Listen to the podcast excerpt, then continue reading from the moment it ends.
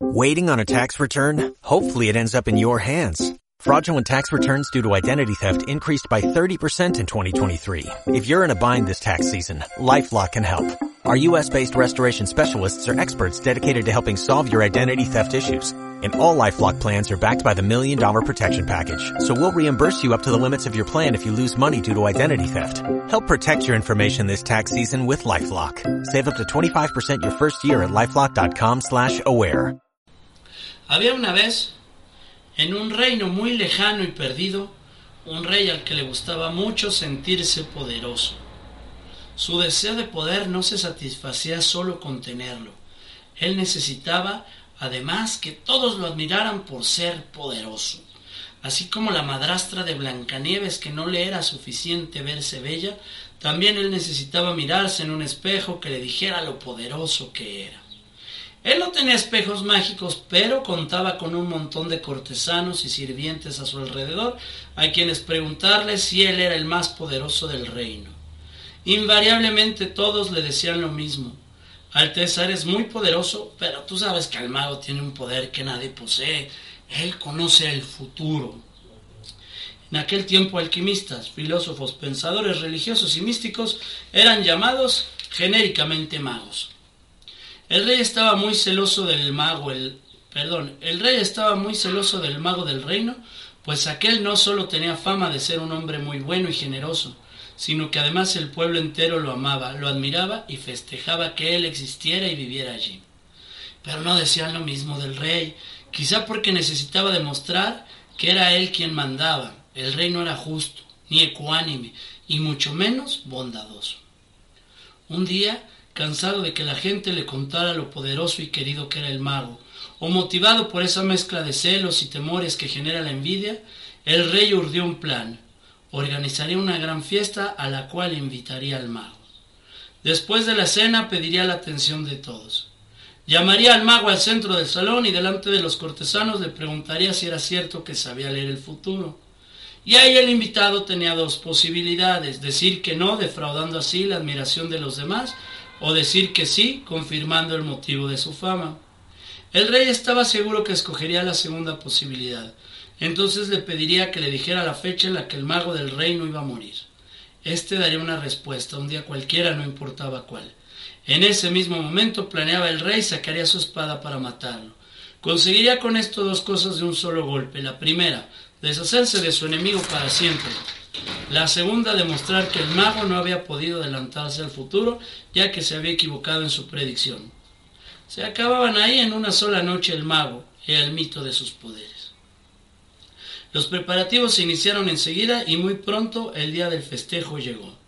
Después de la gran cena, el rey hizo pasar al mago al centro y le preguntó, ¿Es cierto que puedes leer el futuro?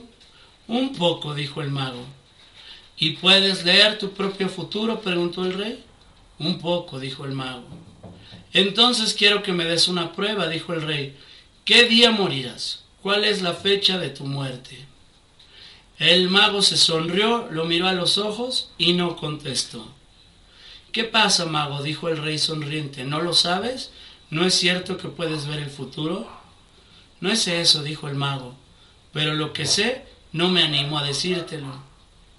¿Cómo que no te animas? dijo el rey. Yo soy tu soberano y te ordeno que me lo digas. Debes darte cuenta de que es muy importante para el reino saber cuándo perderemos a sus personajes más eminentes. Contéstame, pues, ¿cuándo morirá el mago del reino? Luego de un tenso silencio, el mago lo miró y dijo, no, no puedo precisarte la fecha, pero sé que el mago morirá exactamente un día antes que el rey. Durante unos instantes el tiempo se congeló. Un murmullo corrió por entre los invitados. El rey siempre había dicho que no creía en los magos ni en adivinaciones, pero lo cierto es que no se animó a matar al mago. Lentamente el soberano bajó los brazos, se quedó en silencio. Los pensamientos se agolpaban en su cabeza. Se dio cuenta de que se había equivocado. Su odio había sido el peor consejero. Alteza, ¿te has puesto pálido? ¿Qué te sucede? preguntó el invitado. Me estoy sintiendo mal, contestó el monarca. Voy a mis aposentos y te agradezco que hayas venido. Con un gesto confuso dio la vuelta en silencio encaminándose a sus habitaciones. El mago era astuto. Había dado la única respuesta que evitaría su muerte. ¿Habría leído su mente? La predicción no podía ser cierta, pero ¿y si lo fuera? Estaba aturdido. Se le ocurrió que sería trágico que le pasara algo al mago camino a su casa. El rey volvió sobre sus pasos y dijo en voz alta, Mago, eres famoso en el reino por tu sabiduría.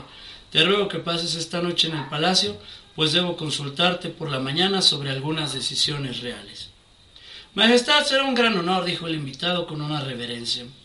El rey dio órdenes a sus guardias personales para que acompañaran al mago hasta las habitaciones de huéspedes en el palacio y custodiaran su puerta, asegurándose que nada le pasara. Esa noche el soberano no pudo conciliar el sueño. Estuvo muy inquieto pensando qué pasaría si al mago le hubiera caído mala comida, o si se hubiera hecho daño accidentalmente durante la noche, o simplemente le hubiera llegado ya su hora. Bien temprano en la mañana el rey golpeó en las habitaciones de su invitado.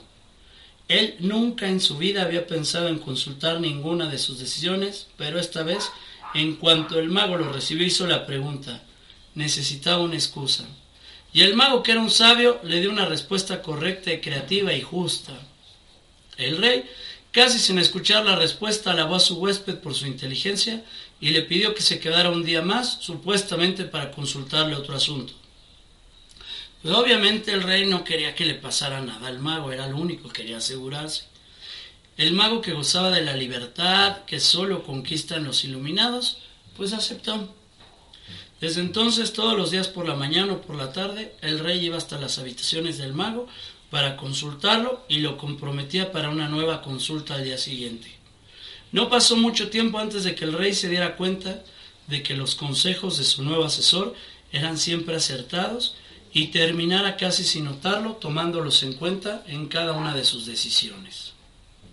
Pasaron los meses, luego los años, y como siempre, estar cerca del que sabe vuelve al que no sabe más sabio. Así fue. El rey poco a poco se fue volviendo más y más justo. Ya no era despótico ni autoritario. Dejó la necesidad de sentirse poderoso y seguramente por ello dejó la necesidad de demostrar su poder. Empezó a aprender que la humildad también podía tener sus ventajas. Empezó a reinar de una manera más sabia y bondadosa y sucedió que su pueblo empezó a quererlo como nunca lo había querido antes. El rey ya no iba a ver al mago para preguntarle por su salud, iba realmente para aprender, para compartir una decisión o simplemente para charlar. El rey y el mago habían llegado a ser excelentes amigos, hasta que un día, a más de cuatro años de aquella cena, sin motivo el rey recordó. Recordó que este hombre a, quien consideraba ahora su mejor amigo, había sido su más odiado enemigo. Recordó aquel plan que alguna vez urdió para matarlo y se dio cuenta de que no podía seguir manteniendo este secreto sin sentirse un hipócrita. El rey tomó valor, fue hasta la habitación del mago, golpeó la puerta y apenas entró le dijo, hermano mío, tengo algo para contarte que me oprime el pecho. Dime, dijo el mago, y alivia tu corazón. Aquella noche cuando te invité a cenar y te pregunté sobre tu muerte, yo no quería en realidad saber tu futuro. Planeaba matarte frente a cualquier cosa que me dijeras. Quería que tu muerte inesperada desmitificara tu fama de adivino. Te odiaba porque todos te amaban y estoy muy avergonzado. El rey suspiró profundamente y siguió. Aquella noche no me animé a matarte, y ahora que somos amigos y más que amigos hermanos, me aterra pensar todo lo que hubiera perdido si lo hubiera hecho. Hoy he sentido que no puedo seguir ocultándote mi infamia. Necesité decirte esto para que tú me perdones o me desprecies, pero sin ocultamientos. El mago lo miró y le dijo, Has tardado mucho tiempo en poder decírmelo, pero de todas maneras me alegra que lo hayas hecho, porque esto es lo único que me permitirá decirte que ya lo sabía. Cuando me hiciste la pregunta y acariciaste con, el, con la mano el puño de tu espada, fue tan clara tu intención que no hacía falta ser adivino para darse cuenta de lo que pensabas hacer. El mago sonrió y puso su mano en el hombro del rey. Como justa devolución a tu, a tu sinceridad, debo decirte que yo también te mentí. Te confieso que inventé esa absurda historia de mi muerte antes de la tuya para darte una lección. Una lección que hasta hoy estás en condiciones de aprender. Quizá la más importante cosa que yo te haya enseñado. Vamos por el mundo odiando y rechazando aspectos de los otros y hasta de nosotros mismos que creemos despreciables, amenazantes o inútiles. Y sin embargo, si nos damos tiempo, terminamos dándonos cuenta de lo mucho que nos costaría vivir sin aquellas cosas que en un momento rechazamos. Tu muerte, querido amigo, llegará justo, justo el día de tu muerte y ni un minuto antes. Es importante que sepas que yo estoy viejo y mi día seguramente se acerca. No hay ninguna razón para pensar que tu partida deba estar atada a la mía. Son nuestras vidas las que se han ligado, no nuestras muertes. El rey y el mago se abrazaron y festejaron, brindando por la confianza que cada uno sentía en esta relación que habían sabido construir juntos. Cuenta la leyenda que misteriosamente esa misma noche el mago murió durante el sueño. El rey se enteró de la mala noticia la mañana siguiente y se sintió desolado. No estaba angustiado por la idea de su propia muerte. Había aprendido, aprendido del mago a desapegarse hasta de su permanencia en este mundo. Estaba triste por la muerte de su amigo. Qué coincidencia extraña había hecho que el rey le pudiera contar esto al mago justo la noche anterior a su muerte. Tal vez de alguna manera desconocida, el mago había hecho que él pudiera decirle esto para quitarle su fantasía de morirse un día después. Un último acto de amor para librarlo de sus temores de otros tiempos. Cuentan que el rey se levantó y que con sus propias manos cavó en el jardín bajo su ventana una tumba para su amigo el mago. Encerró, enterró allí su cuerpo y el resto del día se quedó al lado del montículo de tierra, llorando como solo se llora ante la pérdida de los seres más queridos. Y recién entrada la noche el rey volvió a su habitación. Cuenta la leyenda que esa misma noche, veinticuatro horas después de la muerte del mago, el rey murió en su lecho mientras dormía, quizá por casualidad, quizá de dolor, quizá para confirmar la última enseñanza de su maestra. Damas y caballeros, están ustedes escuchando Te lo cuento de otra forma. El cuentito es del señor Jorge Bucay. Ya les dije, voy a estar leyendo porque me facilita así comenzar y agarrar tema e irme encaminando. Mi nombre es Macario Brujo. Muchas gracias que siguen este maravilloso y mágico podcast en Spotify. Ya están subidos todos les quiero mandar unos besos en sus respectivos chimuelos. Tengo una sugerencia para el tema del día de hoy que tiene que ver de cierta forma con el desapego. El cuento no está ligado del todo porque el cuento nos habla acerca de la búsqueda del poder, de la búsqueda de la admiración y bueno, sí, en realidad sí tiene algo que ver. ¿Cómo funciona la situación con las parejas? Eh, tóxicas, con las parejas en las cuales nos sentimos atados, las cuales, cómo funcionan estas relaciones tortuosas, estas relaciones que no van a conducir a lugares luminosos. Comienzo este mágico tema platicando acerca de esas relaciones que tú decías, de aquí soy, con esta persona hasta la pinche eternidad, hasta el puto fin del mundo, juntos de la pinche mano, hasta que la puta muerte nos la pele y más allá y en nuestras otras encarnaciones vamos a seguir juntos y de repente resulta ser pues que valió verga, que el pinche amor no duró tanto más allá y chingamos a nuestra madre y entramos en esta fase de duelo. Lo que hace el duelo bien difícil cuando esto sucede es sentir que hay una derrota que ese amor era, que habías encontrado el amor de tu vida y que estabas destinada, destinado a vivir para siempre con esa persona y chingó a su madre. Cuando vives eso, normalmente vamos a entrar en un punto que va a dificultar las cosas, buscar culpables. La cagó la otra persona, o la cagué yo, o la cagamos los dos, o la cagó la otra persona, o la cagué yo, o la cagamos los dos, y ahí vamos a estar dando vueltas. Porque decimos, cabrón, pues si ya había yo encontrado, si había, la vida me había puesto el pinche amor de mi vida que tanto había anhelado, y valió chorizo, pues alguien la super cagó, ¿sabes? Y así es como entendemos el pedo. ¿Cuál es la onda? La onda es que no necesariamente alguien la cagó. La onda es que en esta vida todo es pasajero. Los seres humanos somos muy pinches aferrados a querer que las cosas duren para siempre. Tenemos un aluciné de que para que algo valga, tiene que ser eterno.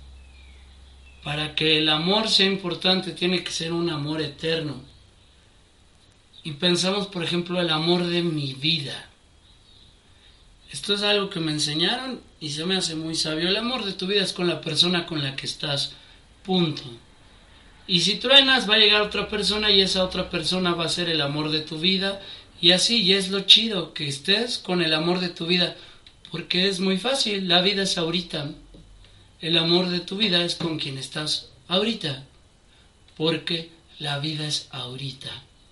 Nos alucinamos en putos tiempos bien mafufos del futuro y de otras vidas y otras encarnaciones Cabrón, cuando ni sabes si al rato ni vas a existir, ni sabemos bien a bien si vas a reencarnar.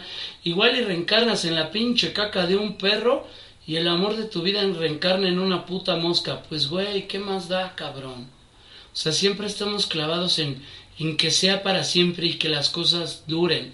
Tenemos una mamada tan pendeja como de vivir un chingo de años. ¿Para qué? ¿Quién sabe? Nomás para vivirlos, que dures un putazo de tiempo sin morirte, aunque vivas bien guandajo y bien guango y bien dado a la pinche verga, sin emociones, sin putas nada, pero que ibas un chingo a lo vil pendejo. Como si lo único importante fuera la cantidad de tiempo y no la calidad de tiempo, ¿sabes? Cuando viviste una relación que ya chingó a su madre, te dejó cosas, aprendiste, creciste, y eso es lo único importante. Viviste experiencias chidas, en su momento estuvieron chidas. Que ya no estén, no le quita el mérito a que en su momento estuvieron chidas. Que ya no vuelvan a estar en el futuro, no le quita mérito de que en su momento estuvieron chidas. Y nos clavamos con pendejas, como es que nunca voy a volver a amar a nadie como esa persona? Pues qué tonto, porque ahora lo que tienes es la experiencia de esa persona para que a la que viene la ames aún más y no cometas los mismos errores, pero sí vas a cometer otros. Porque finalmente los seres humanos siempre somos proceso. No somos algo ya concluido. En esta vida nada es conclusión, todo es proceso. Y en vez de estar clavados y admirando los procesos, las transformaciones, cada día eres el nuevo modelo de ti mismo, eres el modelo más reciente. Y desde ahí partes para lo que sigue.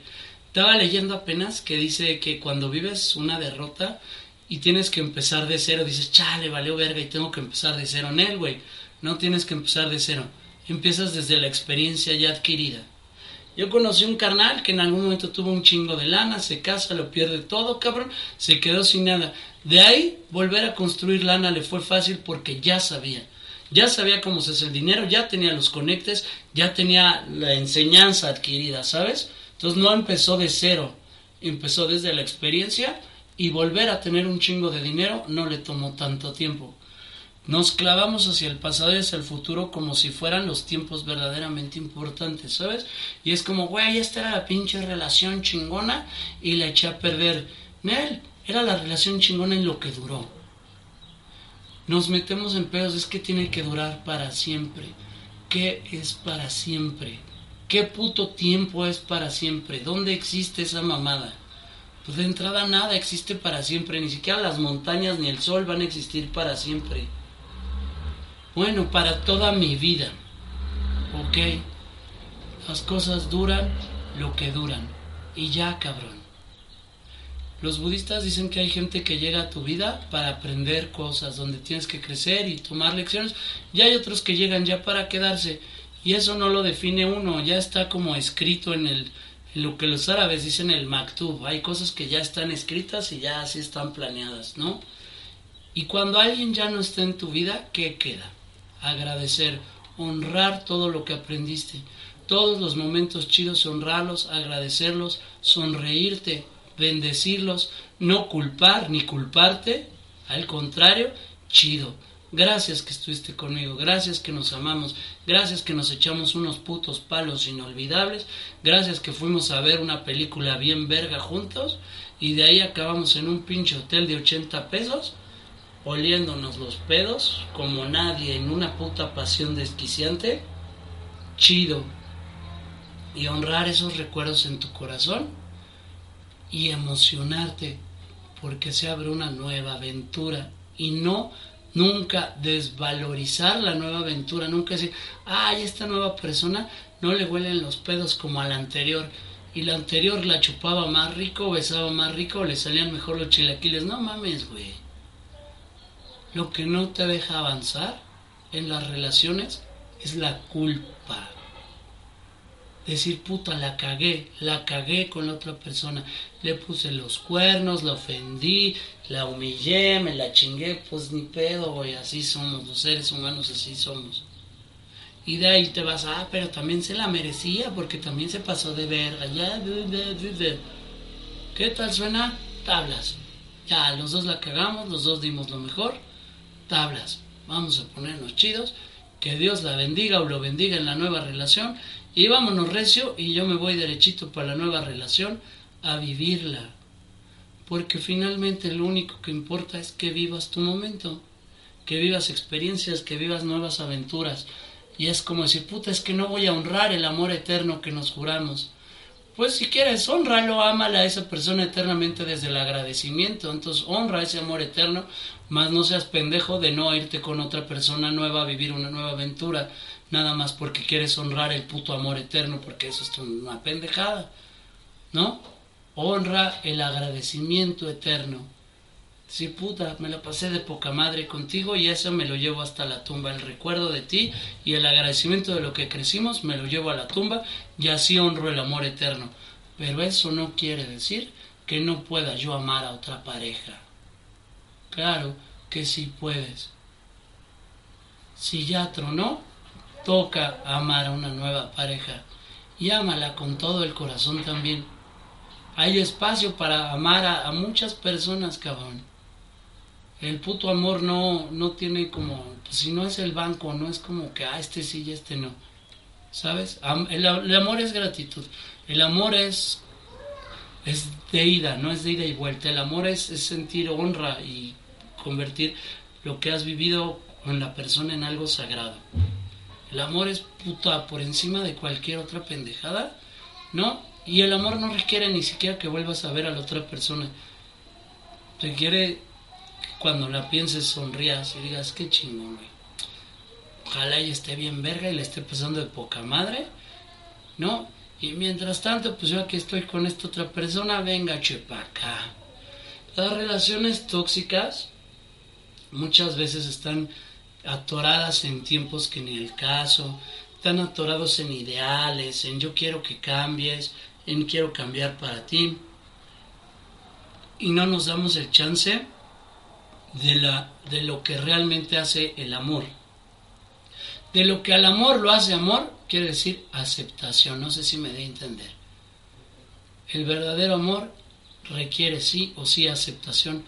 Te amo por quien eres, te amo como eres, te amo tal y como eres con todo y que te huelan los pedos y las patas y que la masilla de los dientes te pinches amo con tu genio con que te pongas mal cuando te chorrea el aceite con tu neurosis con que a veces prestas y a veces no te amo con tus locuras, tus tronadeces, tus pinches ideas, tus tristezas, tus enojos, tus demonios y tus depresiones. Te amo y espero a cambio lo mismo si nos queremos cambiar y queremos estarnos chingando para que la persona se convierta en lo que realmente anhelabas, pues mejor busca lo que realmente anhelabas y deja a la persona en paz, güey.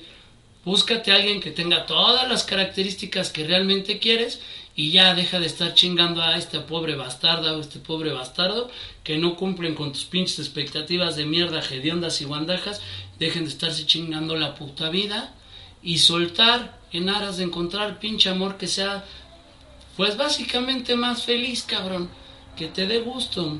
Yo creo que el amor se mide si ves a la persona dormida y sientes, no mames, esta pinche belleza es una chingonería.